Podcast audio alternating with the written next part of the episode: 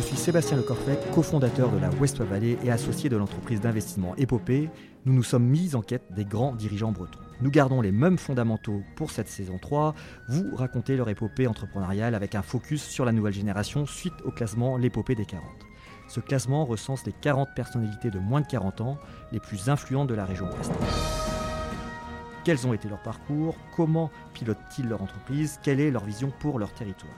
L'épopée d'Antoine Cosigou, c'est maintenant.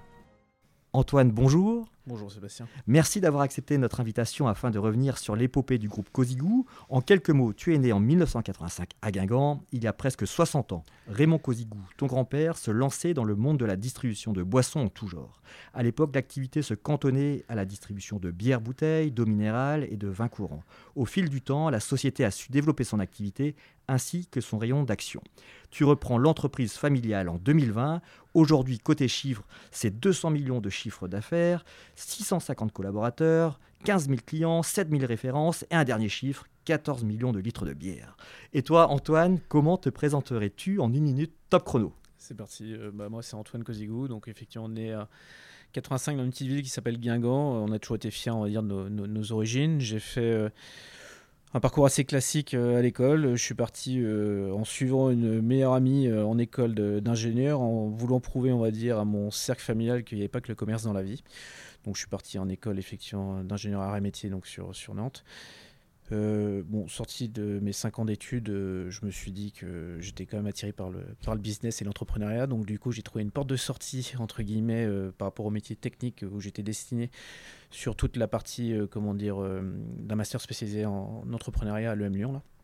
Donc, euh, donc, du coup, j'ai suivi cette formation, on va dire, en complément en double diplôme, qui m'a permis de, de, comment dire, de, de, rebondir, on va dire, en année euh, sortie de ces sept ans-là, euh, sur dans un cabinet de conseil sur Paris pendant quatre ans. Donc là, j'ai un peu tout connu. J'ai connu le développement fort, l'association avec un dirigeant, le lever de fonds et Crash, parce que du coup, on a on a déposé le bilan, donc euh, j'ai connu l'ascension et la descente. La, panoplie complète. La panoplie, voilà. Et du coup, j'ai rejoint le groupe effectivement en 2012 ici, parce qu'on avait des projets de structuration et de développement, avec une maturité qui était, euh, qui était un historique, on va dire, de rachat de société ici, mais pas d'organisation. Donc en fait, il y avait tout à faire sur les organisations et le développement d'un groupe avec des projets à construire, etc.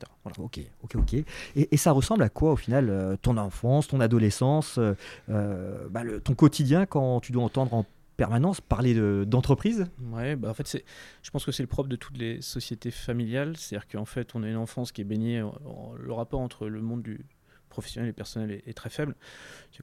Chez nous, toujours, on, parle toujours de travail, en fait, et de perso. En fait, les deux sont entremêlés systématiquement, et ça a toujours été le cas, on va dire, dans mon enfance et, encore aujourd'hui. Bon, alors du coup, on peut voir ça d'un côté très pesant, mais en fait, d'une certaine manière, on est tellement habitué à cet environnement-là que, que, en fait, c'est totalement naturel pour nous. Disons que enfance euh, classique, euh, j'aime beaucoup le sport. Euh, tennis, basket, c'est un, exutoire d'une certaine manière. Du coup, j'ai été, euh, comment dire, un peu baigné là-dedans, dans, dans, ce côté très familial proche, beaucoup d'affection autour de moi et beaucoup de, comment dire de, de, projets sportifs et tout ça donc euh, qui était vraiment bien jusqu'à jusqu'à mes études voilà. D'accord. Mm. et euh, à quel âge du coup euh, tu as eu envie de, reprendre une telle aventure familiale? Est-ce que ça très tôt tu, tu te disais tiens il y, a un sujet ou pas du tout? En fait ça a toujours été au fond de moi mais j'ai toujours été attiré fortement par le business c'est-à-dire qu'en fait j'ai même le souvenir quand je retournais en études, là, au tout début, euh, je prenais des trains et tout. Et en fait, je regardais euh, par la fenêtre et je regardais toutes les sociétés qui étaient sur le bord de route. Et donc, je m'enseignais sur toutes les sociétés, sur Internet, machin et tout. J'étais tout le temps en train de me dire, j'avais un cahier où je mettais tous mes projets de, création de boîtes et tout ça. En fait, ça a toujours été ancré en moi de vouloir créer quelque chose. Voilà. Euh, disons qu'il y a toujours eu cet attachement effectivement à l'entreprise familiale, tout du moins, avec une, un échange au quotidien avec mon père notamment. On en parlait tous les jours au téléphone, etc. Donc ça, c'était plutôt très, très intéressant. Euh, pour autant, euh, moi, quand je suis parti, par exemple, donc j'étais associé dans ce cabinet de conseil là sur, sur, Paris. En fait, à la fin, il a été, euh, il a été question de dire qu'on faisait une levée de fonds. Le dirigeant était plus tout à fait aux manettes parce qu'il était, il a dû quitter pour raison de santé. Donc, en fait, d'une certaine manière, j'étais relativement, on était que peu, dire, à, gérer le groupe qui était dans une situation très complexe. Et moi, je me rappelle que d'être allé en, Suisse pour aller voir un grand groupe de conseil pour faire une levée de fonds pour qu'ils puissent, on va dire, un, soit remettre au pot, soit nous reprendre. Bon, et il s'avère que dans cette discussion-là, euh, le fondateur de ce groupe-là euh, que j'ai rencontré me, fait la proposition de dire non, en fait, je n'investirai pas dans cette boîte-là.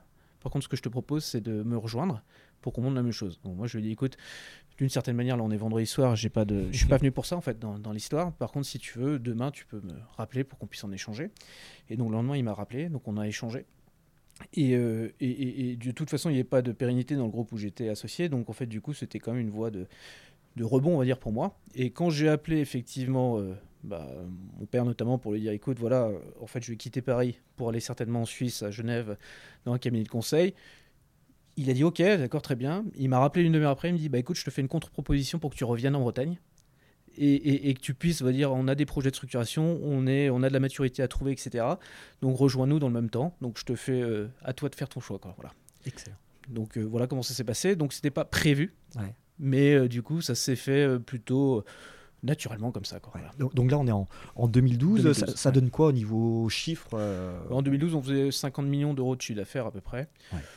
En fait, on avait une histoire qui était assez, assez marrante, c'est qu'on était la somme de rachats de différentes sociétés qui appartenaient à des groupes. Donc on avait racheté, on avait un entrepôt historique donc sur Guingamp. On avait un entrepôt, on va dire, qui était racheté à, France Boisson sur Dinan. On a eu un entrepôt qui a racheté à Elidis, enfin trois entrepôts qui ont été rachetés à cette époque-là à Elidis, donc qui était la filiale de distribution de Cronenbourg, donc sur Quimper, Brest et donc Saint-Brieuc. Et on avait, euh, on était en phase de racheter, c'était pas fait et ça arrivait, euh, huit mois après que je sois euh, arrivé. une société qui s'appelle OBD, Olivier Bertrand Distribution, qui était donc sur le Morbihan, donc à Plumelin et sur Quimper aussi, et qui appartenait à un grand groupe à l'époque qui s'appelait Ninmev. Ce qui, ce qui veut dire qu'on avait quand je suis arrivé, on avait un historique complètement éclaté. Et chaque société du groupe avait un historique complètement différent de l'autre, donc avec une, une, un vrai projet commun qu'il fallait monter en fait. Ah, d'accord. Et donc, euh, tu arrives à ce moment-là. Bah, justement, est-ce que tu peux euh, nous, parler un tout petit peu plus des, des, métiers du groupe Cosigou bah, disons que à cette époque-là, en fait, 2012-2013, on était euh, exclusivement sur la partie distributive. C'est-à-dire qu'on avait euh, donc 8, 7, entrepôts de distribution, donc effectivement sur la Bretagne. Sur ces 7 entrepôts, on avait euh, donc il a fallu donc on a monté effectivement ce, groupe dans la distribution. Et en fait, en, 2000 on a une première bascule qui s'opère dans le groupe, c'est en 2015-2016. Pourquoi? Parce que on, fait partie d'un groupement qui s'appelle C10, groupement indépendant de distribution de boissons qui se fait autour d'une centrale d'achat, etc. Et au gré d'une réunion, on discute, on va dire, d'un rachat potentiel d'une société qui est en Savoie. Et donc là, il y a un des, euh, une des personnes qui est autour de la table, qui est d'ailleurs euh, notre grand associé d'aujourd'hui, François Guy, président du groupe euh, Hades, qui dit écoutez, moi je ne veux pas le faire seul, est-ce qu'il y a quelqu'un qui veut nous accompagner? Et donc à ce moment-là, on se dit bah ouais, pourquoi pas?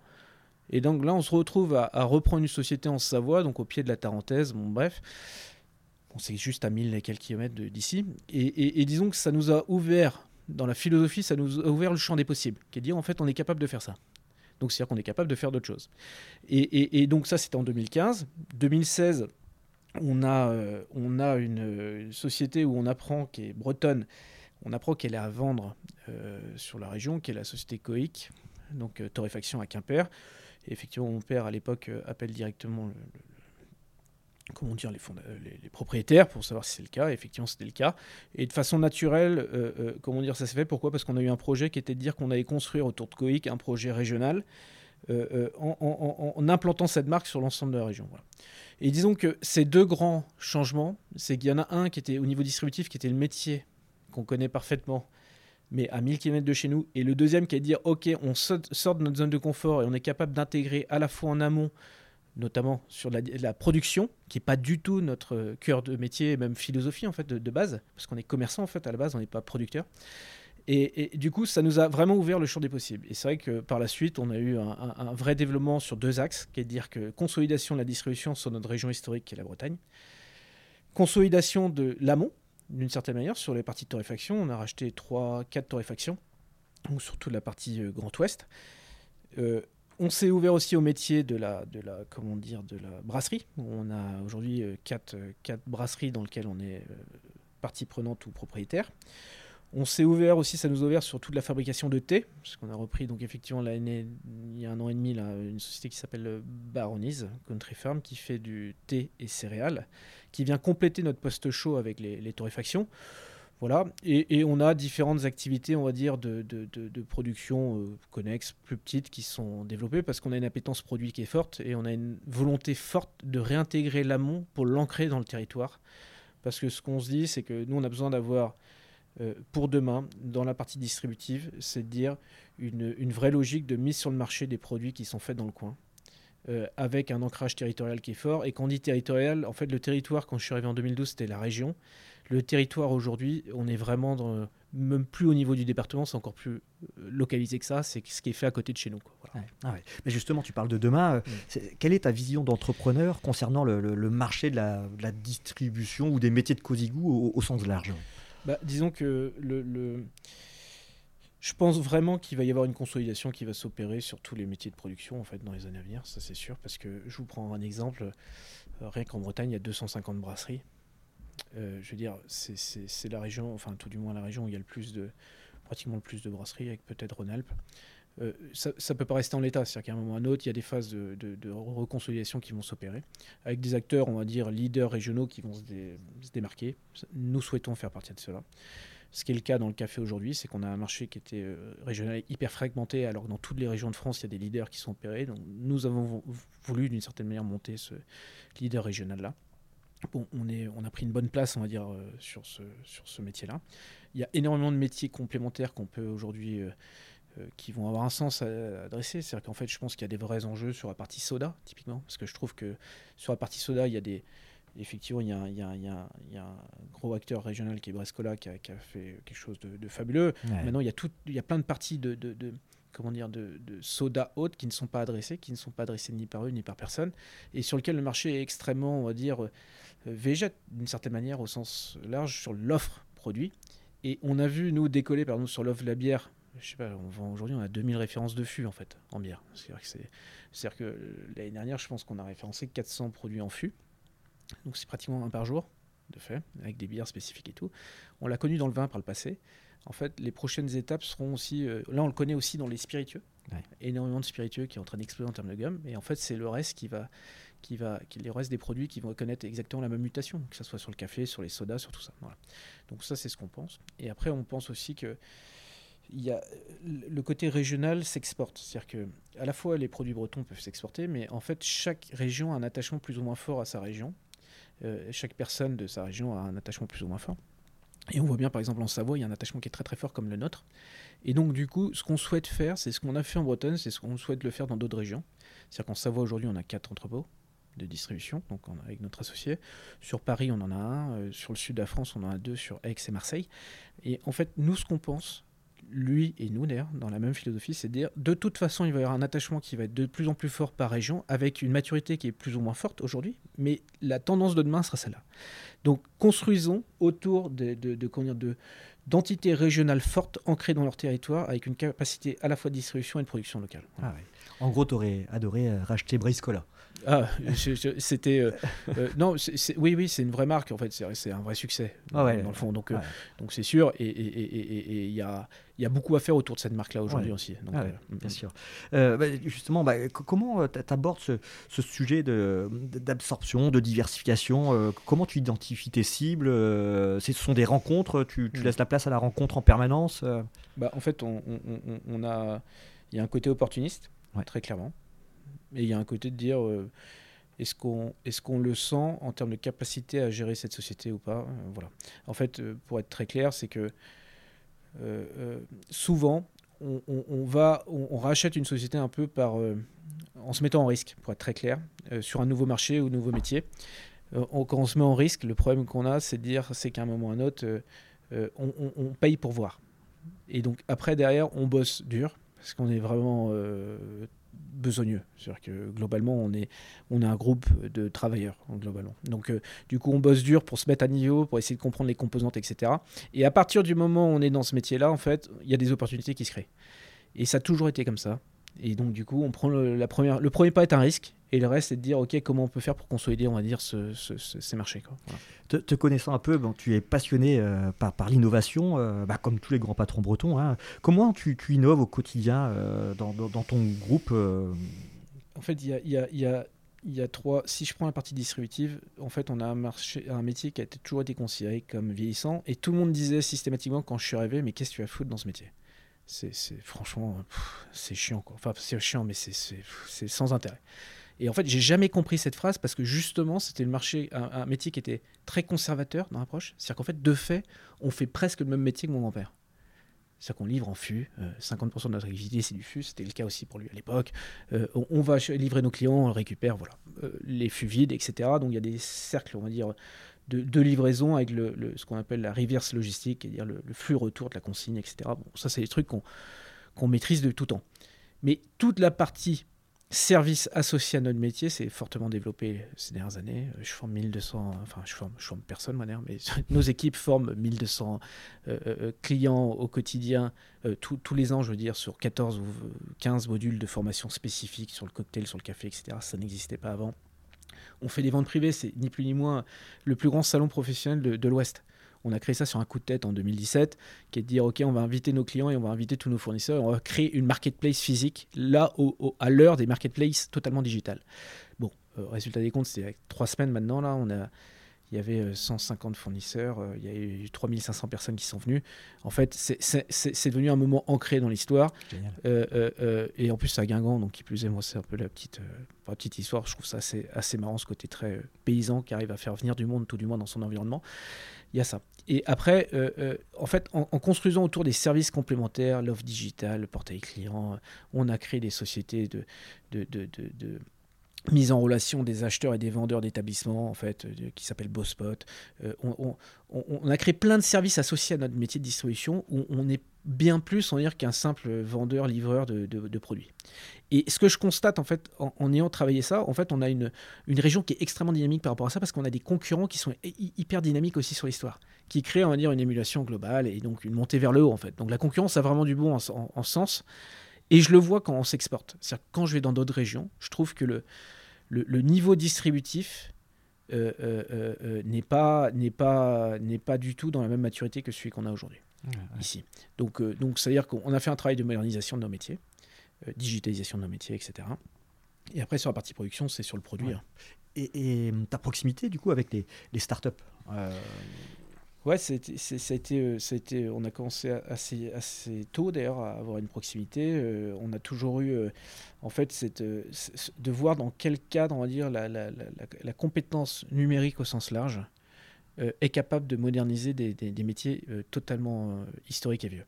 Et donc, du coup, c'était se confronter en, termes d'offres, en termes de services. Donc, effectivement, on a, on a développé beaucoup de partenariats avec beaucoup de startups. J'en ai euh, j'en ai euh, sur le, sur le paiement avec Sunday notamment, paiement à table en fait pour les flux de paiement par rapport à ça. Euh, donc ça, on a mis sur, on était metteur sur le marché de l'ensemble de ces solutions-là. Là, on accompagne une startup qui s'appelle Drinkdong sur tout ce qui est ouverture de la comment dire de la consigne. consigne voilà pour particuliers c'est-à-dire qui était réservé aux, professionnels de du CHR c'est café hôtel restaurant là on l'ouvre aux, particuliers avec des offres d'une certaine manière qui font plus de sens par rapport à ce que c'était par le passé. On a euh, des solutions, on va dire, de, de, recrutement. Typiquement, on s'était rapproché d'une société sur tout ce qui est Cocorico, qui fait du recrutement pour les établissements CHR.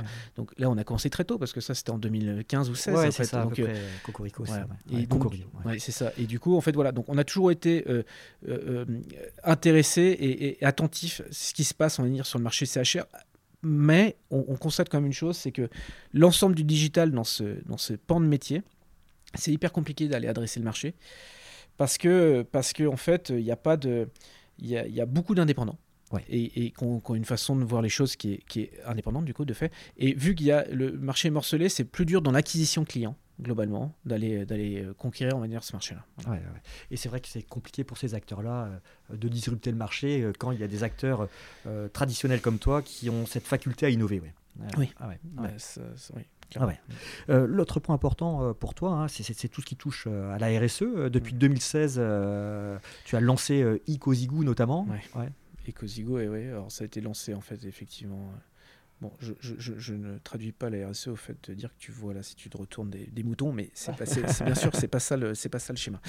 Euh, en fait, on a on a un métier qui est euh, historiquement ancré dans la dans la partie euh, RSE, mais environnemental au sens large. Pourquoi? Ça fait on a historiquement préservé la consigne. Nous, on a 70% de nos produits qui sont consignés en fût, en bouteille. C'est-à-dire qu'on a un flux qui est géré pour la livraison client, récupération des emballages euh, donc vides, pour les retourner chez l'industriel qui les lave et qui les remet en bouteille.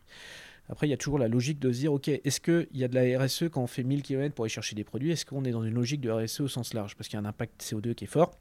Donc nous, ce qu'on a vu, c'est que typiquement, 70% de nos eaux aujourd'hui sont vendus, c'est Planquette, hein, pour être très clair. 50% des colas, c'est presque là, on en parlait tout à l'heure. Euh, les bières bretonnes pèsent plus de 30% du marché chez nous. C'est le plus haut taux après la Corse en France. Euh, donc du coup, c'est-à-dire qu'on a un, marché qui est devenu consigné avec une logique locale en plus, qui plus est impact transport moindre. Donc du coup, on est très vertueux on a été beaucoup plus loin, c'est que on, est en train de faire une transition de l'ensemble du parc véhicule. Là, on a 140 véhicules euh, poids lourds sur l'ensemble de la Bretagne. On est en transition écologique globale. Sur Zir, on a, fait, on a testé le biogaz. On reçoit nos premiers camions électriques là dans un mois euh, sur les zones. On a des camions donc au bio-GNV, etc. qui sont mis en place. On est en train de tester toutes les solutions alternatives de, de livraison, tout en sachant que ce qui est compliqué, c'est qu'on n'a pas d'axe on n'a pas de, on n'a pas de directive là-dessus. C'est-à-dire qu'en fait, on n'est que à essuyer les plâtres parce que de toute façon, on est obligé d'avancer par la mise en place des ZFE qui sont faites sur plein de villes. Donc, on est obligé de se mettre dans la norme des critères, tout du moins de, de, rejet euh, limité, on va dire, de CO2. Et pour autant, on n'a pas de choix technologiques qui sont encore matures et tout ça. Donc, on est obligé de faire toutes les solutions, de regarder toutes les solutions possibles sur ces parcs véhicules. Là, on va installer euh, euh, sur nos toits, euh, panneaux solaires sur, sur, sur, tous nos toits. Euh, on, a, pour vous dire qu'on croit vraiment, on va dire, à la partie notamment consigne dont on parlait tout à l'heure, c'est qu'on a, on a racheté le seul fabricant de français de, de, fûts là, en fin d'année dernière. Donc en fait, on est le producteur de fûts inox sur le marché français. Qui est la seule industrie qui reste par rapport à des euh, industries notamment allemandes et, chinoises notamment, qui sont nos concurrents de fait, et sur lequel on va remettre de l'innovation sur des tanks de comment dire, consignés sur des petits formats consignés, comme tu peux voir, des petits fûts de 5 litres, là, juste là. Donc en fait, on a beaucoup de choses à apporter dans ce, dans ce, dans, dans, ce marché pour avoir un impact environnemental qui soit le plus faible possible. Voilà. C'est le sens de l'histoire, mais, mais c'est même pas sur l'impact environnemental, c'est au niveau social, mise en place de la participation euh, volontaire, euh, mise en place d'environnements de travail qui permettent d'avoir un épanouissement aussi. En fait, on essaye d'être hyper attentif, on va dire, au, on est des boîtes familiales, on est ancré dans le temps, donc en fait, on est obligé d'être attentif globalement à toutes les composantes, on va dire, du développement durable au sens large, et euh, sur lequel on est, on est présent, on essaie d'être présent sur tous. On fait pas ah. tout bien, ah mais en tout cas on y va. Quoi. Ah et la proximité aussi avec les festivals? Très clairement, oui. Bah, on est on est une terre de festival, on a la chance de pouvoir les accompagner euh, en très très grande partie, euh, que ce soit les Bobital, euh, Fête du bruit, euh, euh, Bout du monde, Vieille charrue, etc. Donc en fait, Art Rock sur Saint-Brieuc. donc effectivement, on, les accompagne tous. On a développé, d'ailleurs à ce, titre, on a développé une vraie expertise, on va dire, sur la livraison de ces, événements-là. Et on a monté notamment un centre technique qui nous permet d'avoir le matériel nécessaire pour pouvoir livrer ces, ces, euh, comment dire, ces festivals-là. Ce centre technique à côté de Guingamp, on, a, emploie une, petite dizaine de personnes. Et il a deux, deux choses. C'est que ça nous permet d'avoir le matériel pour pouvoir livrer ces événements. Et de deux, c'est un centre technique qui nous permet aussi d'avoir le reconditionnement de l'ensemble du matériel qu'on met sur le marché. Maintenant, on le récupère quand on perd un client et ou quand le matériel doit être changé. On récupère et on l'envoie systématiquement au centre de reconditionnement, qui fait qu'on reconditionne le, on, donne une deuxième vie. Et d'ailleurs, on a nommé ça projet deuxième vie. Euh, euh, tout le matériel, on le remet en cycle sur le, on le répare et on le remet en cycle sur le, sur le marché. Ce qui fait qu'on a considérablement diminué nos achats neufs et, et, on, a, on réutilise, en fait, on a une durée de vie qui a plus que doublé de l'ensemble du matériel qu'on a. très bien. Mm. Tu, parlais euh, tout à l'heure que la concurrence stimulée. J'ai vu mm. que tu as tissé des, des, alliances avec d'autres concurrents pour recruter notamment. Oui, oui, oui. En fait, ce qui s'est passé, c'est qu'on a on a une problématique dans notre métier, c'est qu'on a des syndicats qui sont morcelés. C'est-à-dire qu'on a des représentations qui sont différentes. Donc du coup, euh, et, nos concurrents euh, que sont France Boisson et Oise Boisson sur la zone, on ne fait pas partie des mêmes syndicats au, au, global. Donc du coup, quand on doit mettre en avant la profession, on est une petite profession non consolidée en termes de représentativité, donc très compliqué d'exister en fait. Donc du coup, euh, fort de ce constat, vu qu'on le partage avec les acteurs régionaux, on a, on a suite au confinement, parce qu'on s'était vachement rapproché pendant les confinements, parce qu'on avec euh, les producteurs et les distributeurs, mmh. parce qu'on vivait la même chose, on n'était pas dans les bonnes listes, ceci, cela, donc pas d'aide, tout du moins à l'origine. Et, du coup, suite à ça, on, on a trouvé un point de chute au niveau de la CCI, qui est dans Bretagne Supply Chain, qui est en fait euh, une association rattachée à la CCI qui permet de euh, fédérer les acteurs de la supply chain en Bretagne. On a créé la branche distributeur de boissons en sens, ce qui fait qu'on se partage bien sûr la mission qu'on a pour les réunions de mise en place des ZFE typiquement, mais on a beaucoup d'enjeux logistiques, on travaille sur la logistique ferroviaire et on travaille notamment sur l'emploi, qui est des sujets qui touchent tout le monde, donc effectivement pour exister plus, c'est beaucoup plus simple d'avoir une, une, un partage des problématiques. Et effectivement, on a fait une action ensemble de, dans le recrutement, tout en sachant qu'on est vraiment concurrent au quotidien, euh, très fortement. Donc il faut prendre de la hauteur par rapport à ça, qui est de dire qu'en fait, les sujets du quotidien, bah, c'est le quotidien, c'est le commerce, c'est la concurrence. Et le reste, on a des enjeux communs autres euh, par rapport à ça. Avant-dernier thème, et pas des moindres, parlons transmission. Euh, comment s'est organisée cette euh, transmission dans, un groupe familial comme, euh, le tien? Peux-tu revenir un peu sur les, coulisses ouais? Oui, disons que. En fait, on a le, mon grand-père et donc ma grand-mère qui travaillait dans la société en, 97 sont partis à la retraite. C'est mon père et mon oncle ont repris. Ils avaient une gestion où il y avait des sites, ils séparé la gestion des sites d'une certaine manière. Euh, donc ça a tenu jusqu'en 2012 euh, quand, quand, quand, je suis arrivé. À partir de 2012, on a dit ok, maintenant on va faire du collectif et on va essayer de construire pour demain. Dans la construction pour demain, disons qu'on est une boîte familiale. C'est assez marrant, c'est qu'il faut anticiper ces questions de succession et de, de développement, mais il faut aussi, donc, faut pas avoir de, faut savoir en parler. Il y a des moments pour en parler. Et, disons que c'est, euh, ça se construit dans le temps, mais il faut être légitime par rapport à ça parce que c'est pas une voie de garage, une boîte familiale, c'est pas une voie de garage pour la famille. Donc, euh, du coup, il y a un autre, il faut être une, une, bonne adéquation entre le poste, le profil, etc. Bon. Et donc, il y a eu ça. Moi, ce que je pense qui a été euh, catastrophique pour notre activité, mais disons totalement important dans la transmission qui s'est opérée, c'est de dire typiquement sur les confinements. En fait, c'est à ce moment-là que j'ai pris la présidence effectivement du groupe. Parce qu'en fait, c'est là où il y avait une transition aussi générationnelle qui s'est opérée, en fait, d'une certaine manière. Donc, en fait, ça, ça a bien coïncidé avec un moment de crise. Et derrière, on a une organisation qui est assez simple. Il y a mon frère qui s'occupe de toute la partie torréfaction, thé, etc. Donc, c'est lui qui gère ça au quotidien. Euh, ma cousine qui est rentrée récemment, là, qui s'occupe de tout ce qui est projet, euh, notamment brassicole. Voilà. Donc, en fait, du coup, on a des précarés, d'une certaine manière, familiales. Donc, ce qui est très bien en fait pour l'épanouissement hein, globalement. Et deuxième chose, c'est qu'on a aussi une organisation entre nous assez simple et des discussions assez simples qui nous permet d'avoir euh, une volonté d'avancer ensemble.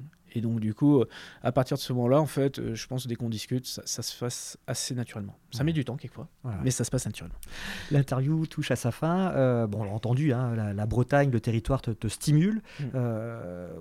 quelle est ta vision pour le territoire au sens large bah, Disons que il faut absolument que le, notre territoire préserve on dire, sa singularité. Et quand je dis euh, préserve sa singularité, c'est que on voit bien qu'il y a un afflux touristique qui est énorme et en fait qui est porteur de business pour moi. Donc euh, je dis ça, c'est un vrai avantage. Pour autant, je pense qu'il va falloir qu'on maîtrise, on va dire, le développement, notamment touristique et autres. Il y a des infrastructures incroyables qui sont en train de se monter en Bretagne. On a un problème d'axe, très clairement. C'est qu'en fait, les axes sont pas au niveau de, de, ce que devrait être la Bretagne demain. Mais il faut absolument préserver, on va dire, notre littoral et tout ça.